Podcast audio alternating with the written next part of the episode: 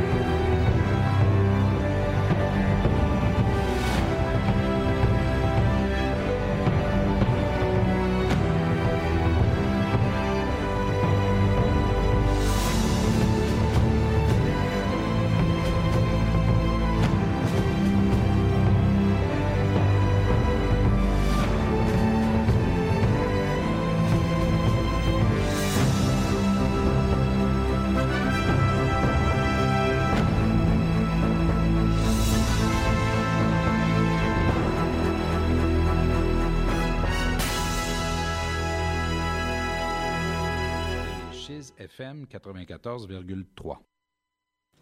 Toujours sur les ondes de Chiz 94.3, vous écoutez 3600 secondes d'histoire. Aujourd'hui, 26 novembre 2014, nous avons le plaisir de recevoir l'historien Olivier Côté pour nous parler de son plus récent livre Construire la nation au petit écran, le Canada, une histoire populaire de CBC Radio-Canada 1995-2002, publié chez Septentrion. Olivier Côté est titulaire d'une maîtrise en histoire à l'Université York euh, à Toronto. Il est également titulaire d'un doctorat en histoire de l'Université l'Université Laval, euh, qui a porté sur la série Le Canada, une histoire populaire. Ce livre est une adaptation de sa thèse.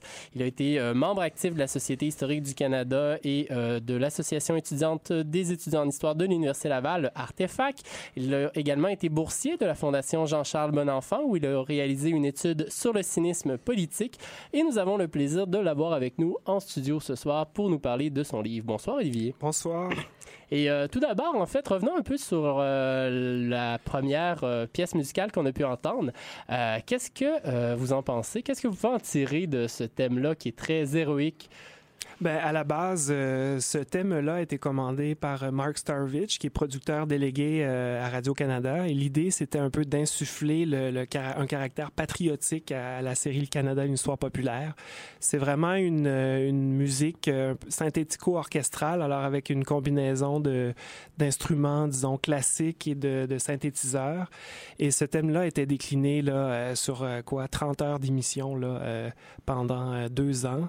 Alors, euh, vous comprendrez bien que, disons que euh, à, l'usure, euh, ce thème-là perd un peu de, sa prestance, mais on, sent vraiment l'influence pirate des Caraïbes. Il y a quelque chose d'héroïque avec tous ces héros de l'histoire canadienne qui ont participé à l'émergence de la démocratie libérale personnellement, moi, je peux pas résister de mentionner. Il me semble qu'il y a une coupe de notes tirées du dernier des Mohicans. Ça, c'est mon opinion, mais mais c'est ça, ça s'inscrit un peu dans, dans, dans une sorte de, de, style un peu hollywoodien pour montrer que la série, au fond, c'est clairement un blockbuster euh, documentaire là, qui, est, qui est intéressant, contrairement à l'histoire, entre guillemets, là, euh, à, la perception, du moins au Canada anglais, que l'histoire est inintéressante. Mais là, c'est de dire aux gens, écoutez, c'est tellement intéressant qu'on a une, une chanson épique, héroïque, là, qui est là pour, euh, pour vous encourager à venir voir la série, quoi.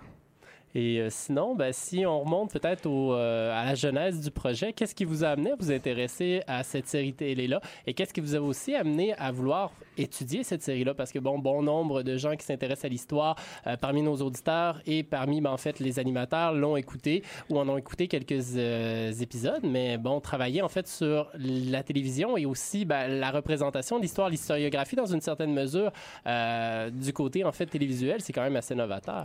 Tout à fait euh, si d'abord euh, je remonte un peu aux origines du projet, faut savoir que bon, quand j'ai fait mon baccalauréat en histoire en dans les années 2000-2001, euh, à l'époque, nos professeurs nous disaient tout le mal qu'ils en pensaient, tout, le mal qu'ils en pensaient en fait. Alors déjà, ça a suscité mon intérêt. Ensuite, il faut savoir que j'ai entrepris des, des, études de maîtrise à l'Université York à Toronto. Alors, et euh, il y avait un véritable culte au Canada anglais vis-à-vis de cette série-là. Pour beaucoup de gens, il euh, faut savoir que dans beaucoup d'écoles secondaires, euh, ils ont tous le coffret de la série, tout ça. Et, et, et je me trouvais à Toronto, où là même, là même où la série, disons, la production a débuté à CBC. et donc, j'ai profité de cette occasion-là pour aller rencontrer les concepteurs de la série, faire des entrevues avec eux dans le cadre d'un petit travail là, de deuxième cycle. Puis finalement, ben, j'ai trouvé tellement d'intérêt là-dedans que je me suis dit, ben, pourquoi pas en faire euh, un doctorat là-dessus. Puis, euh, et là où j'ai voulu me distinguer, c'est plutôt que de prendre un point de vue historien, critique, historiographique sur la série, je me suis intéressé à une approche plus de communication. Euh, je suis allé plutôt du côté de je jugerai pas, je vais essayer de voir comment ça se produit une émission de télévision plutôt que d'arriver avec mon euh, mes sabots universitaires puis de dire ah c'est tellement pas complexe, c'est tellement simpliste, c'est tellement inintéressant, c'est tel ça fait pas état de, l'historiographie récente. Je me suis dit ben oh, je vais prendre cet objet d'étude là pour ce qu'il est, c'est-à-dire une étude d'une émission de télévision, de sa réception, de sa production, tout ça. Et là, pour les gens qui ne sont pas familiers avec la série télé, dont moi, qui me, me rappelle pas vraiment d'avoir écouté euh, cette, euh, cette série-là, est-ce que vous pouvez peut-être nous la présenter un peu? Oui, euh, alors c'est une série qui a été produite, disons, l'origine de la production remonte à 1995. Euh, ça se situe dans le contexte, un contexte post-référendaire, alors que là, euh, euh, les fédéralistes canadiens sont un peu déconfits, ont la mine déconfite par rapport aux résultats du référendum où il y a pas moins de quar- 49,6 ou 7 de, de, Québécois qui ont voté en faveur de l'indépendance du Québec. Et là, ce projet-là naît de, la volonté du producteur délégué Mark Starvich à la CBC et se dit, ben là, il faudrait bien produire une série, une série qui est susceptible de de créer euh, des références communes, des, références historiques communes, de, mobiliser toute une, des, les Canadiens d'un océan à l'autre. Et, donc, euh, entre 95 et 2000, on est à l'étape de la production. Puis en 2000-2002, bien là, la série est diffusée. Euh, on se retrouve avec quoi 17 épisodes produits euh, en français, en anglais, un budget de 30 millions de dollars, ce qui est quand même ex- exceptionnel pour euh, des documentaires télévisuels. Et on se retrouve avec une couverture là, sur l'histoire qui part des origines autochtones du pays à aujourd'hui et des codes d'écoute, notamment au début, premier épisode, 3 millions de téléspectateurs, ce qui est quand même exceptionnel là, pour une série produite euh, à CBC Radio-Canada. C'est une coproduction en passant. C'est Il y a- 10 de la population canadienne quand même. quand même, pour l'époque, c'était énorme et je crois pas qu'on a, vu de phénomène euh, aussi de, de cette ampleur pour ce type de documentaire. Par la suite, ça, ça s'effrite un peu. Là. On se retrouve avec 1,5 million, 500 000 téléspectateurs. Mais vraiment, c'est c'est pour ça, j'oserais dire, c'est un peu le, le- un blockbuster documentaire télévisuel qui est vraiment différent de ce qu'on peut faire, par exemple, à l'Office national du film, où là, on parle de cinéma d'auteur. Et là, quand même, chaque épisode fait une heure, une demi-heure, une heure? La norme, c'est deux heures.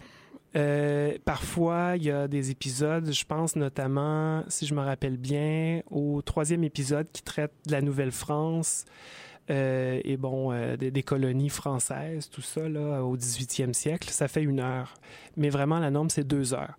Donc, on veut que ça soit cinématographique, que ça soit un événement télévisuel. Donc, on se retrouve...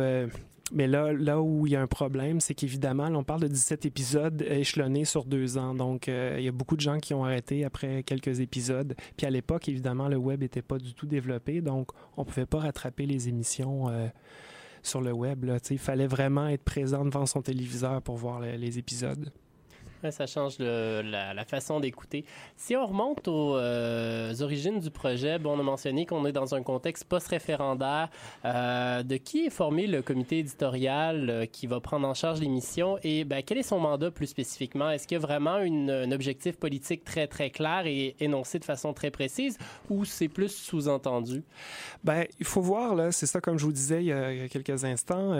bon, le référendum de 95, après le référendum de 95, Mark Starvich, qui est producteur délégué à la CBC, qui était vraiment un, grand de la télévision euh, canadienne-anglaise, euh, souhaite euh, clairement donner, donner tout son sens à la CBC, à Radio-Canada, par la production d'une série télé qui est susceptible, disons, de raffermir le mandat qui est à la base de la CBC Radio-Canada, c'est-à-dire de, de, de créer une, des raisons communes pour la nation canadienne d'exister en quelque sorte.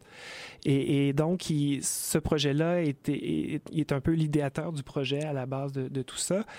Et puis, euh, alors, il essaie de s'allier la direction, euh, la grande direction de Radio-Canada qui adhère à son projet. Mais il faut savoir qu'à l'époque, là, ça se situe dans un contexte, comme je le disais, post-référendaire. Donc, on se retrouve avec le programme des commandites du gouvernement fédéral, qui est un programme occulte de financement euh, d'événements et d'industrie, de l'industrie culturelle qui vise à faire la promotion du Canada.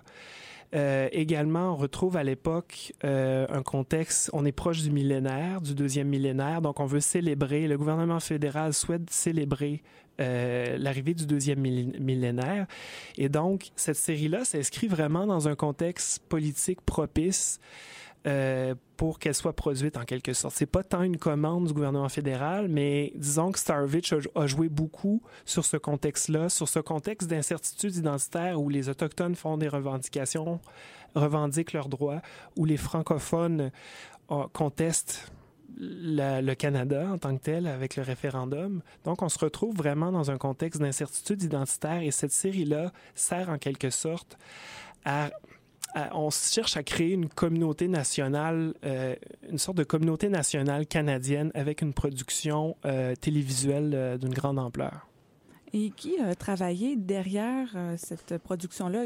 Ça devait être des historiens euh, de prime abord? Euh, ben, c'est ça qui est particulier, hein, c'est qu'il y a un choix vraiment éditorial qui a été fait dès le début, c'est-à-dire de dire pas d'historiens à l'écran, pas de- des historiens. Les historiens vont jouer vraiment un rôle en retrait de la série. C'est une production foncièrement journalistique.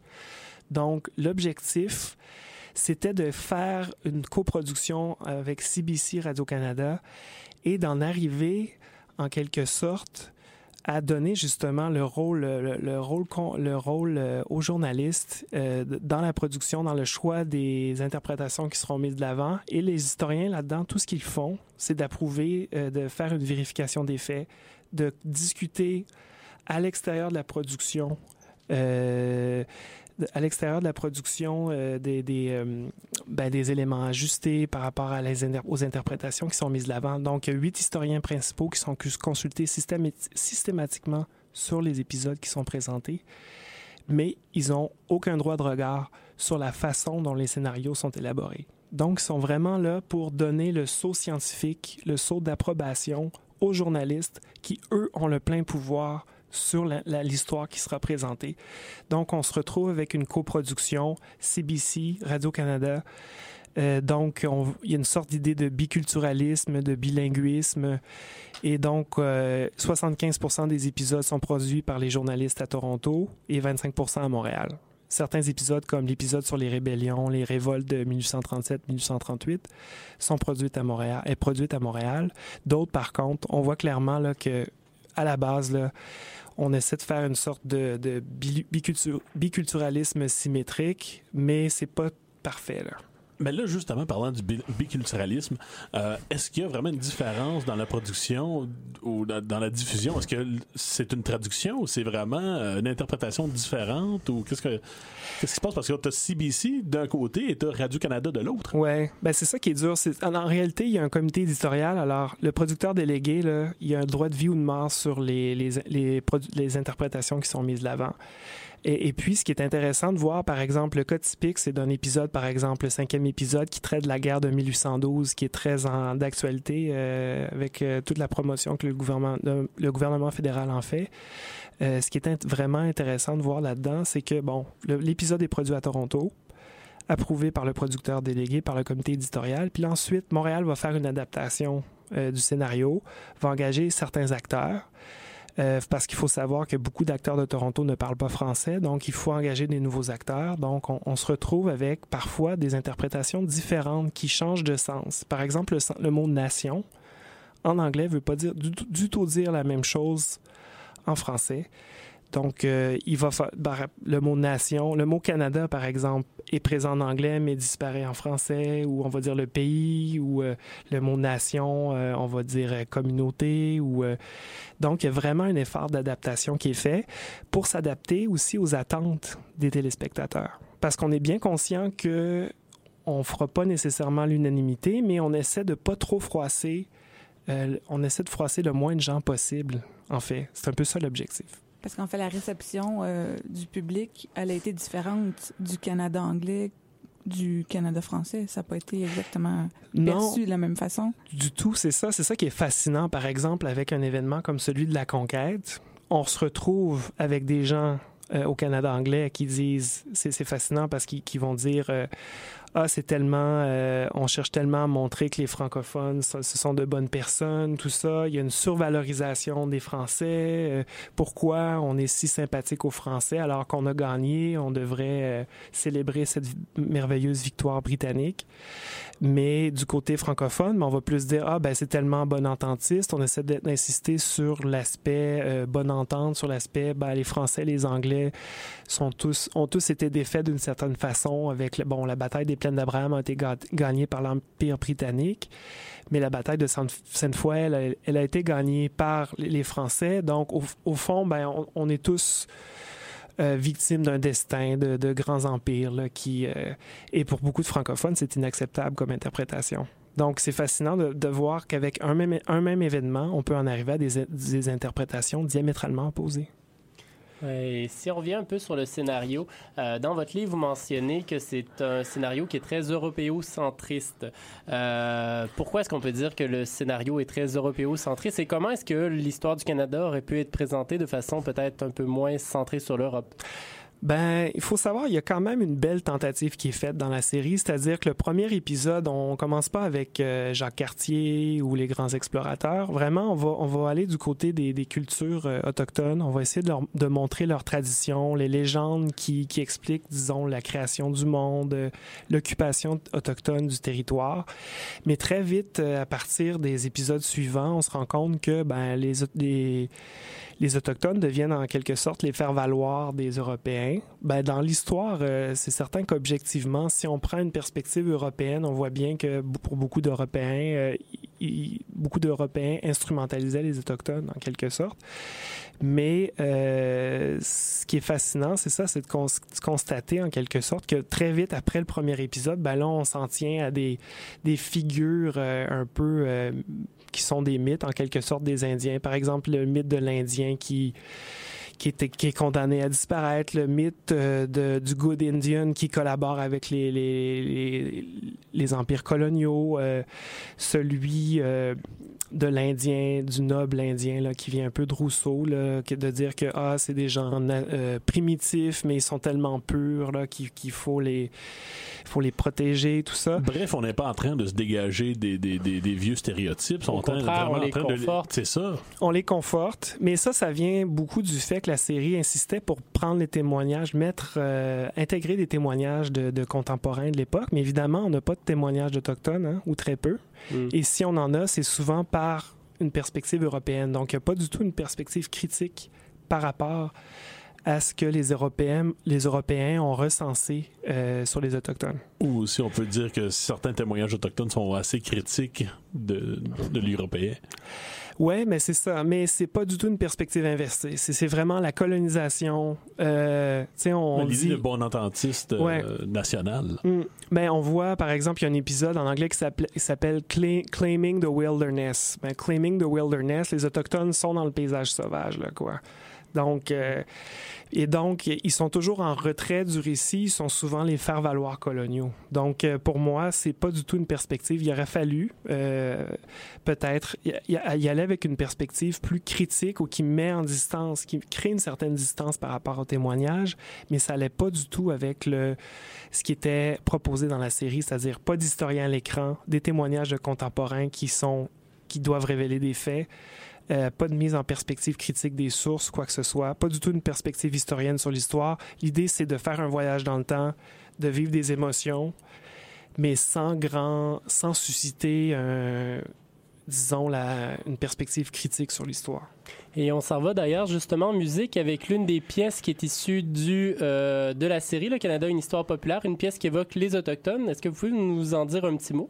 Ben, ce qui est intéressant dans cette pièce-là, c'est bien qu'il y a une sorte d'amalgame entre, euh, disons, des instruments autochtones, des une, euh, disons, une musique autochtone et puis l'arrivée des Européens, on sent qu'il y a un maillage, il y a une sorte de maillage qui se fait entre les deux. Et c'est vraiment le premier contact entre les Européens et les, et les Amérindiens qu'on peut voir dans cette euh, chanson. On s'en va maintenant en musique avec euh, When the World Begin.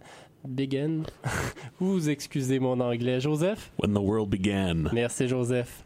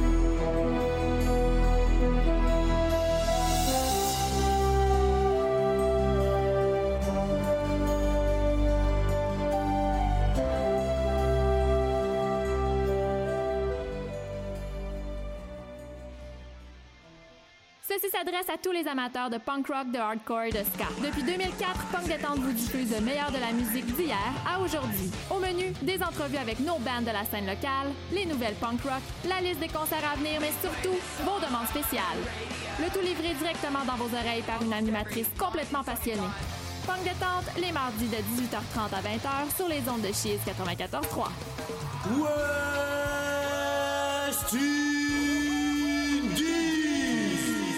Hey yo Massive, c'est Showtime, c'est Reggae Time, dis-le à tout le monde. West Indies, c'est du reggae dans tous les sens. Reggae, raga, dancehall, chaque jeudi soir à 21h sur le 94,3 ou le cheese.ca, en live ou en podcast. Oh yo sur le mic, King Song sur le mix, West Indies, t'as compris? Écoute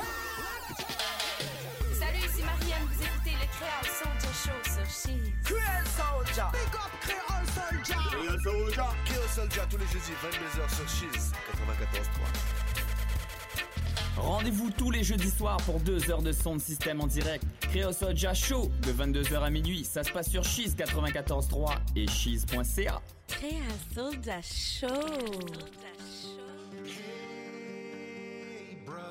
Tu tripes sur la musique électronique, mais t'es tanné d'entendre toujours les mêmes tunes d'Avicii de Tiesto. DJ Mash, une heure de musique électronique sans interruption. Viens faire des découvertes et entendre de tous les styles, du deep house à l'electro house. Écoute The Mash Sound, vendredi soir dès minuit. Un rendez-vous à ne pas manquer sur les ondes de Shields 94.3. Êtes-vous préoccupé par le devenir de la radiophonie québécoise? Venez participer à la journée d'études sur la radiophonie québécoise, radioactif de la pratique à la fabrique de la radio, le 28 novembre à l'Université Laval. L'occasion de redécouvrir le médium radio, de réfléchir aux grands défis qui sont les siens et à ses perspectives d'avenir. Je pense qu'on doit être en avance sur l'auditeur. Puisqu'on réfléchit à ça, à notre média, à la radio, on doit savoir avant les gens ce que ça va être la radio de demain. Au programme, conférences de personnalités d'ici et d'ailleurs, séances d'écoute d'archives, de documentaires, de créations sonores et des invités de marque tels que Pierre Maisonneuve, Jean Dussault, Akliaït Abdallah, Christophe Roux et Daniel Turp. Informez-vous sur radioactif.weebly.com. La radio est amenée à se réinventer parce que le monde change. Les débats de la pomme, c'est un clin d'œil au mythe de la pomme de discorde. Étudiants et enseignants de toute faculté, professionnels de tout acabit et artistes sont ardemment conviés au prochain débat ayant pour thème le transhumanisme. Prière est faite aux candidats orateurs de nous soumettre avant le 21 novembre un résumé d'une page de la thèse défendue. La troupe des flâneurs romantiques enflammera cette scène émulation au Café Foualier, lundi, le 1er décembre à 19h. Contactez Daphné Savoie, instigatrice de l'événement, à débat.pomme à commercial gmail.com, débat sans accent S, pomme sans S, ou via la page Facebook de l'événement. Ici Jacques Parizeau. Vous écoutez présentement CHYZ 94,3 la radio des étudiants et étudiantes de l'Université Laval. Et oui, on a tout plein de ID enregistrés par euh, d'illustres politiciens. Euh, euh, D'autrefois, à une certaine époque, la radio euh, recevait plein de politiciens et on enregistrait à chaque fois des ID. Donc, on a Jean Chrétien, Jacques Parizeau, qui qu'on a d'autres, Jean Charest qu'on a entendu tantôt. Et ce soir, on est toujours sur 3600 secondes d'histoire dans une émission intitulée Construire la nation au petit écran, le Canada, une histoire populaire de CBC Radio-Canada. Canada 1995-2002. Et nous avons le plaisir de recevoir l'auteur de cet ouvrage qui vient d'être publié chez Septentrion, Olivier Côté. Pardon. Juste avant euh, la pause musicale, on parlait euh, bon des euh, un peu des luttes scénaristiques, bon que il y avait d'une part bon des historiens et des journalistes que les historiens on voulait qu'ils prennent pas trop de place idéalement pour mm -hmm. plus laisser la place au à l'émotion si on peut s'exprimer ainsi. on parle on dit également dans votre livre que euh, ben, euh, le scénario s'inscrit dans une perspective de construction nationale centripète, donc vers un centre euh, qui est Ottawa, un centre aussi qui est bon la vallée laurentienne dans une certaine mesure, et que c'est un récit vraiment de colony to nation. Qu'est-ce que vous entendez par là exactement, puis comment est-ce que le scénario le montre plus explicitement?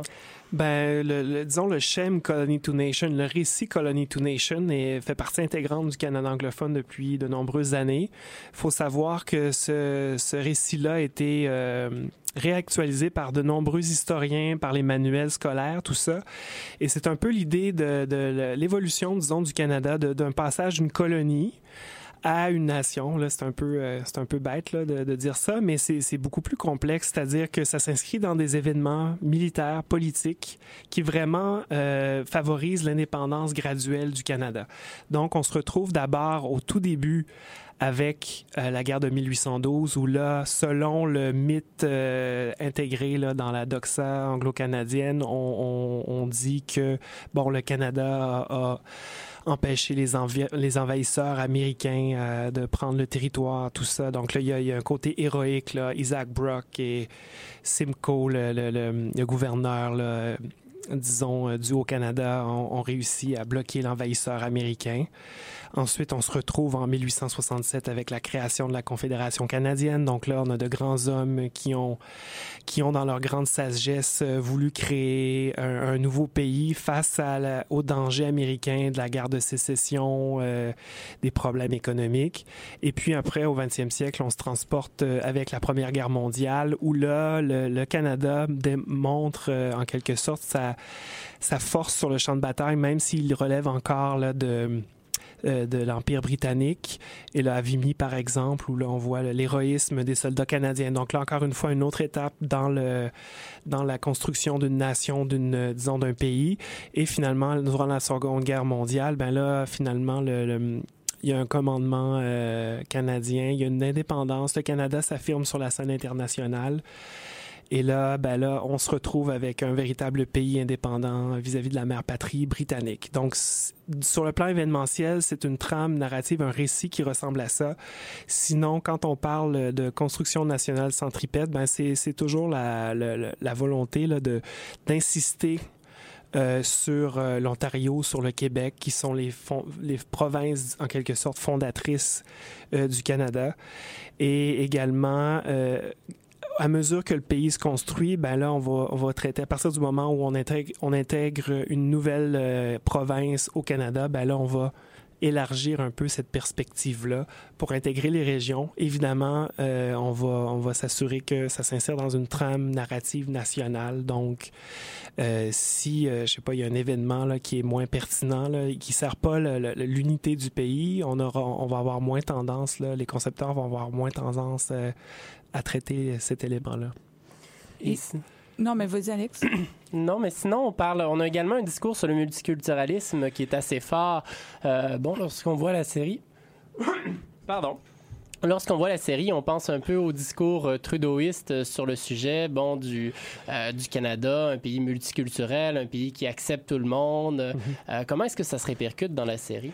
Ben, c'est ça qui est intéressant dans la série, c'est que la série, c'est une sorte d'hybride, euh, hybride entre le, le, récit Colony to Nation. J'oubliais de dire pour le Colony to Nation, il y a l'aspect des deux peuples fondateurs également, l'idée qu'à la, à la conquête, ben là, euh, durant la bataille des plaines d'Abraham, durant la guerre de Sept Ans, on se retrouve avec deux peuples qui sont condamnés à s'entendre d'une certaine façon. Mais si, ben ça évidemment, c'est le point de vue de la série, là, un, point de vue, un point de vue bon ententiste. Euh, mais sinon, pour, sur l'aspect multiculturel, ce qui est intéressant, là, c'est ça. C'est plutôt, c'est un récit qui émerge plutôt dans les années 60 avec la transformation du gouvernement fédéral.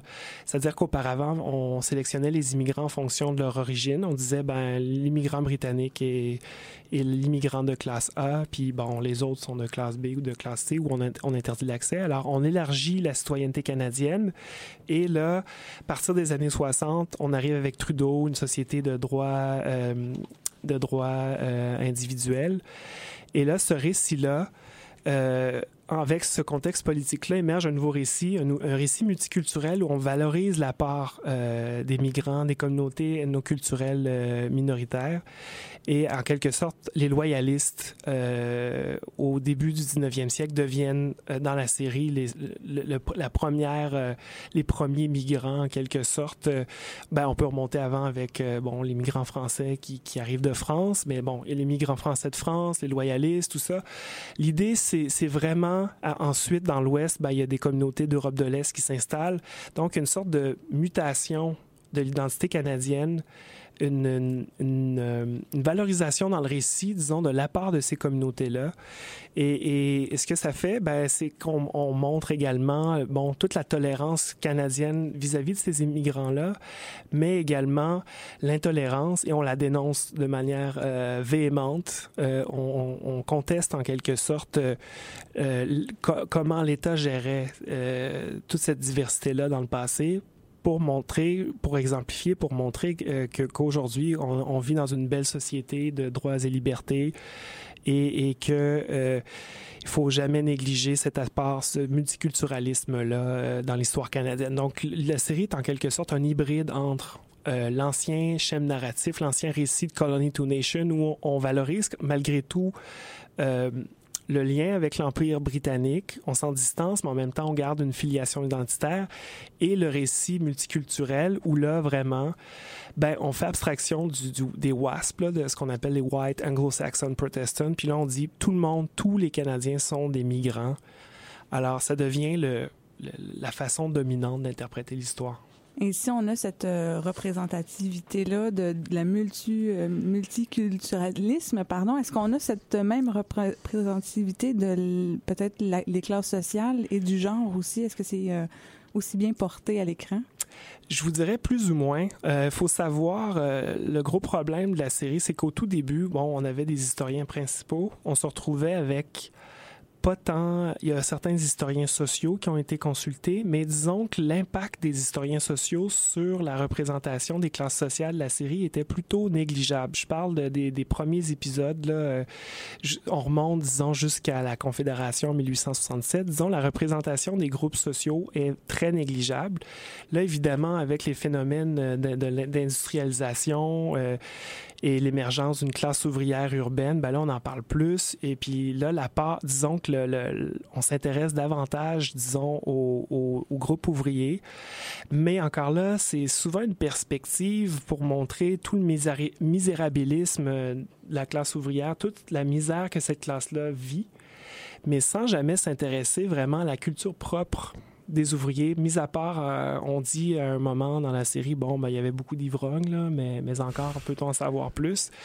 Et cette, toute cette illustration-là de la classe ouvrière, ça vise à montrer que l'État-providence, en quelque sorte, devient le sauveur regardez comment on est bien aujourd'hui, genre. Ouais, mais l'État-providence, ça émerge dans les années 30. On, 30, on parle, au, on pense au, euh, au keynésianisme, bon, euh, à l'idée bon, de Bennett. Bon, c'est ça. Bennett, Roosevelt aux États-Unis. Mm -hmm. Et là, ben, on montre que toute cette misère ouvrière-là trouve sa solution dans l'État fédéral, en quelque sorte. Donc, il n'y a pas vraiment euh, je dirais c'est pas du tout un point de vue marxiste sur les groupes sociaux, puis c'est pas du tout un point de vue euh, d'historiens sociaux mis à part quelques exemples où là on va faire de certains leaders ouvriers des, des gens capables de faire changer les choses, qui, qui sont qui possèdent en quelque sorte le pouvoir de changer les choses plutôt que d'être des victimes. Mais ça c'est ce changement là qu'on voit pour les leaders ouvriers du 20e siècle. On pense à Alfred Charpentier, à Médresse à, Montréal. Ben, c'est vraiment l'action des historiens sociaux, des consultants de la série qui a fait en sorte que là, tout à coup, là, les réalisateurs, les journalistes ont pas eu ont pas eu le choix. Ils ont eu le choix, mais ils ont écouté les historiens sociaux puis ils se sont dit ben là, ben, je pense qu'il est temps d'intégrer ces groupes-là. Puis il y avait la question du genre. Ben, j'oserais dire, les femmes, euh, ils jouent un peu le même rôle de faire valoir, c'est-à-dire que euh, je dirais pour euh, ils sont en quelque sorte toujours à, en arrière des hommes. On les voit jamais à l'avant-plan, très rarement. Et, ça contribue en quelque sorte. Euh, en fait, le problème que je vois par rapport à cette perspective-là, c'est, c'est plutôt en rapport avec, bon, on sent qu'il y a une société patria- patriarcale à l'époque, mais cette société-là, disons, dans la narration, on n'essaie pas de nous faire comprendre en quoi elle consiste. Alors, on fait juste illustrer ben, de grands hommes politiques euh, euh, qui sont à l'avant-plan parce qu'on insiste sur le, politique, le militaire. Les femmes sont toujours à l'arrière-plan. Parfois même, on les instrumentalise, c'est-à-dire qu'on va insister sur le statut de victime des femmes parce qu'on trouve que ça, par exemple, en temps de guerre, on aime beaucoup montrer des femmes en tant que victimes parce que ça contribue à humaniser le récit. Y a-tu au moins un, minimum pour parler des femmes, l'idée qui me vient en tête, j'espère que je me trompe pas, entre les minutes du patrimoine et puis euh, le, Canada, une histoire populaire, mais le, Rossécor, par exemple, c'est comme l'idée qui me vient à l'esprit, juste de même, spontanément. Ben, Laura Sécor a été exclu du récit parce que, faut savoir, euh, Laura Sécor, à la base, c'est un peu un, le ré- un récit qu'elle s'est elle-même euh, attribué. Elle a elle-même fait le récit de sa- son propre À la héroïsme. Mad- Madeleine de Verchères, un peu. Ben, elle, elle dit voici, je suis une héroïne. Euh, Pouvez-vous me verser le gouvernement fédéral Elle, a- elle a fait un livre, puis là, le gouvernement fédéral a voulu lui verser. elle voulait une pension du gouvernement fédéral pour l'héroïsme qu'elle avait. euh, euh, pour lequel elle avait fait preuve euh, durant la guerre de 1812. Mais les concepteurs ont, décidé de le- l'exclure du récit. Puis ça, cet élément-là a vraiment déplu à certains téléspectateurs qui, ont dit, ben, pourtant, vous aviez une super occasion d'intégrer une femme, une héroïne, tout ça, mais les concepteurs ont fait le choix de, l'exclure euh, à cause de, disons, dans une volonté de véra- véracité historique. Euh, mais c'est ça, là. Mais c'est drôle parce que avec ce que. euh, je vais revenir plus tard d'abord. On s'en va maintenant en musique avec un Canadien errant. Est-ce que, Olivier, tu peux nous commenter un petit peu la pièce? Ben, le Canadien errant, euh, c'est une pièce qui a été écrite après, euh, après la- la- les, les révoltes de 1837-1838. Mais là, malheureusement, là, j'ai j'ai comme un trou de mémoire. Je- je- Est-ce que tu sais qui... Antoine Gérin-Lajoie. C'est ça, Antoine Gérin-Lajoie qui a écrit ça. Et puis c'est intéressant aussi, cette chanson-là a été, euh, cette pièce-là a été euh, intégrée dans la série également après les, les, révol- les révoltes de 1837-1838 pour montrer un peu la déconfiture, l'aspect un peu dé- dépressif. Là. Et ça raconte l'histoire, si je me trompe pas, de, de patriotes qui sont euh, envoyés en Australie. En Australie, ouais. Donc, ils sont errants, ils, ont, ils sont loin de la mère patrie. Voilà. Et il souhaite y revenir. On s'en va écouter la pièce Un Canadien errant, interprétation de l'ensemble Nouvelle-France.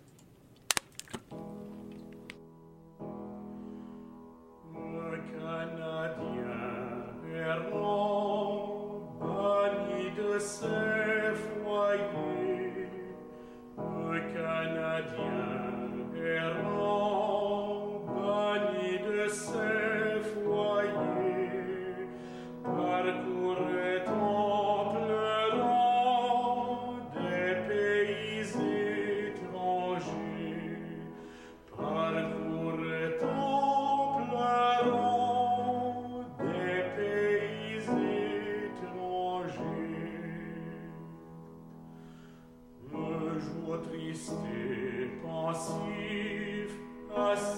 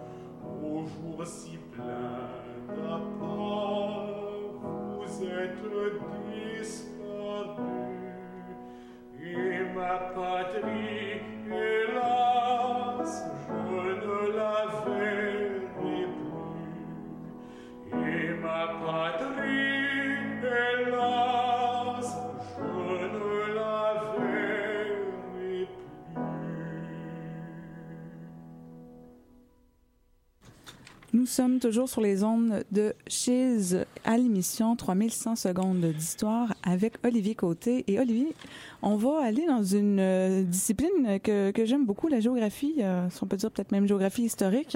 Euh, comment la série fait-elle du paysage sauvage canadien un référent identitaire? Ça, c'est vraiment intéressant parce que c'est pas un aspect que j'avais anticipé avant d'entreprendre, disons, l'analyse de la série, mais on voit une insistante constante euh, à la, la représentation, disons, de, de symboles canadiens. On pense aux Rocheuses, au Grand Nord, tout ça. Et là, on prend des passes, ce que j'appelle des passeurs de territoire, c'est-à-dire autant des Amérindiens, des coureurs des bois, des voyageurs. À la limite, les moyens de transport deviennent une sorte de, de médiateur entre le téléspectateur et la série, une sorte de passeur de territoire. Et là, on veut, on fait appel, disons, à l'esthétisme. Il y a une insistance sur les couchers de soleil, sur euh, les vastes étendues sauvages, tout ça. Donc, on se retrouve avec euh, une sorte de voyage initiatique dans l'âme canadienne, l'âme canadienne qui est en quelque sorte le territoire. Et ça, c'est un aspect, disons, du paysage sauvage. Un autre aspect, c'est toute la question de la cartographie. Euh, c'est moins le paysage sauvage, mais c'est davantage la géographie, c'est-à-dire que, par exemple, durant l'ère glacia- glaciaire, on va représenter le Canada comme étant un gros bloc de glace, qui, ce qui renforce en quelque sorte l'idée d'un d'un nord canadien euh, de tout blanc fait de, neige et d'hiver. C'est quand même assez beau, là. Oui, tout à fait. C'est vraiment un, un beau paysage, en fait, qu'on a ici au Canada, assez, Ouais. assez grand, assez large, assez Tout diversifié. Ouais. Mais techniquement, c'est quoi qu'il y a comme lien entre la construction identitaire là, nationale et le territoire, le, le paysage? Ben, c'est ce dont je parlais, en fait, c'est- qu'en fait, c'est c'est l'idée d'abord, la, la série est, en, est faite de manière panoramique. Hein? Donc, on se retrouve avec euh, vraiment, on insiste sur le côté horizontal des paysages. Donc, on, va, on va, c'est surtout une relation, j'oserais dire, je dis identitaire, mais c'est une relation esthétique qui devient identitaire en quelque sorte. Donc, comme le téléspectateur est ébloui, ébloui par ce qu'il voit, il devient, il, il fait partie de l'image. On se, on se l'attache, on, Ouais. on se l'approprie. On se l'approprie. Et donc là, il y a une appropriation identitaire qui est faite parce qu'on utilise, par exemple, les chutes du Niagara. Par exemple, durant la guerre de 1812, on va montrer plein de plans de la- des chutes Niagara pour montrer, ben regardez, là, les envahisseurs viennent envahir ce bel, euh, ce- ces belles chutes et il y a un danger. Ils là. peuvent pas, c'est à nous autres. Donc, c'est ça. C'est comme si elles vont disparaître. Là. Si les Américains envahissent, elles vont changer de nom. Puis là, on n'aura plus les chutes Niagara. Là. Washington's Fall.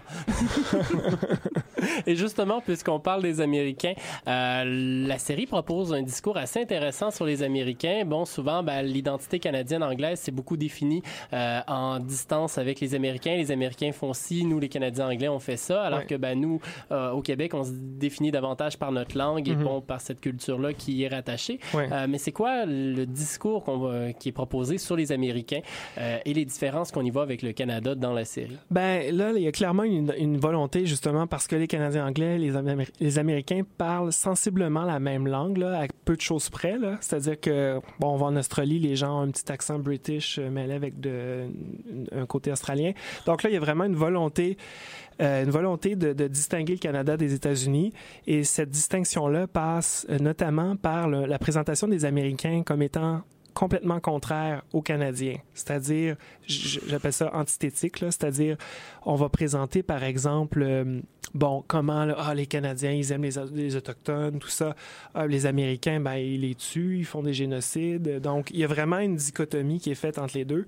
Euh, L'autre aspect, c'est de montrer, bon, par exemple, l'idée de peace, order and good government, c'est-à-dire, bon, l'idée de paix sociale, l'idée de bon gouvernement versus euh, ben, le républicanisme, là, avec la révolution américaine sanguinaire, la guerre de sécession. Donc, l'idée que les Américains, c'est de, de, graves euh, personnes violentes versus les Canadiens qui veulent l'ordre, la paix sociale, le bon gouvernement. Euh, un autre aspect qui est intéressant, c'est aussi toute la, la présentation du multiculturalisme. Donc là, on va montrer, regardez comme le Canada est accueillant pour ses immigrants, regardez comment les Montréal est ouverte. euh, mais là, puis ensuite, ben, on va aux États-Unis, puis on dit, mon Dieu, regardez comme ils, traitent, euh, on veut les assimiler. On, on- Donc, il y a vraiment l'idée que les Américains sont complètement antithétiques aux Canadiens Et, et dans une volonté de justement de dire, ben, regardez, nous, on a des valeurs là, propres au Canada. Là. C'est pas parce qu'on parle la même langue, qu'on regarde les mêmes, euh, la même télé, puis qu'on qu'on consomme souvent les mêmes produits culturels, qu'on n'est pas différent. Non, au contraire, on a vraiment des valeurs différentes. Mais là, il faut voir aussi avec le gouvernement actuel si cette différence-là s'aplanit pas un peu en quelque sorte. surtout que le gouvernement actuel essaie de nous, euh, rapprocher de la Grande-Bretagne. Ouais, il y a cet aspect-là, l'idée de, de, de, de, de rapprochement avec les symboles de la monarchie, les symboles de la Grande-Bretagne, mais d'un autre côté, il y a une sorte de conservatisme à l'américaine qui est un peu importé au Canada, qui serait, euh, si on prenait, prenait le point de vue, mettons, du, de la série, qui serait un peu antithétique aux valeurs canadiennes de tolérance, de pacifisme. C'est bien important le pacifisme. Hein? Euh, Lester B. Person, qui était premier ministre, qui été aussi euh, euh, détenteur du prix Nobel de la paix en lien avec la résolution du conflit au canal de Suez. On oppose ça au militarisme, à l'aspect sanguinaire des Américains. Au final, on recommande la série ou pas? Ben moi, je dirais euh, oui, allez la voir, euh, regardez-la. Euh, Il y a toujours les DVD qui sont disponibles, mais je dirais regardez-la d'un œil critique. Évidemment, vous pouvez acheter mon livre euh, Construire euh, la nation petit écran. Lisez le livre en premier, ensuite achetez la série. Ben c'est ça. Puis à la pièce même, on peut. Mon livre a un index à la toute fin, donc on peut, euh, selon les événements, cibler des, des épisodes. Je pense que c'est un, un effort louable euh, d'histoire canadienne. Seulement, il faut avoir une perspective critique. Il faut pas gober tout ce qui est présenté. C'est beaucoup plus complexe euh, que le laisse paraître la série. Mais bref, comme un, un- un vaillant premier effort. Exactement. C'est malheureusement tout le temps dont on avait. Merci beaucoup, Monsieur Côté. Ben merci de m'avoir reçu. C'était fort intéressant. Si le sujet vous intéresse, euh, on vous invite à vous procurer euh, le livre Construire la nation au petit écran, Le Canada, une histoire populaire de CBC Radio-Canada 1995-2002, publié chez Septentrion et disponible dans toutes les bonnes librairies, sauf Renaud Bré. C'est bien précisé. Et euh, donc, on s'en va maintenant en musique avec une suggestion euh, d'Olivier, Jaillit les Happy End, ce qui pourrait ben, peut-être s'opposer aussi avec euh, le Canada, une histoire populaire, quoique la fin est plutôt joyeuse. joyeuse et grandiloquente, mais très, très moderne là, en même temps. Mais je laisse le soin des- aux gens de, de voir la série à ce moment-là. Merci beaucoup. Et on se retrouve dans deux semaines, puisque la semaine prochaine, l'émission est annulée à cause de la diffusion d'une partie des remparts. À dans deux semaines, tout le monde.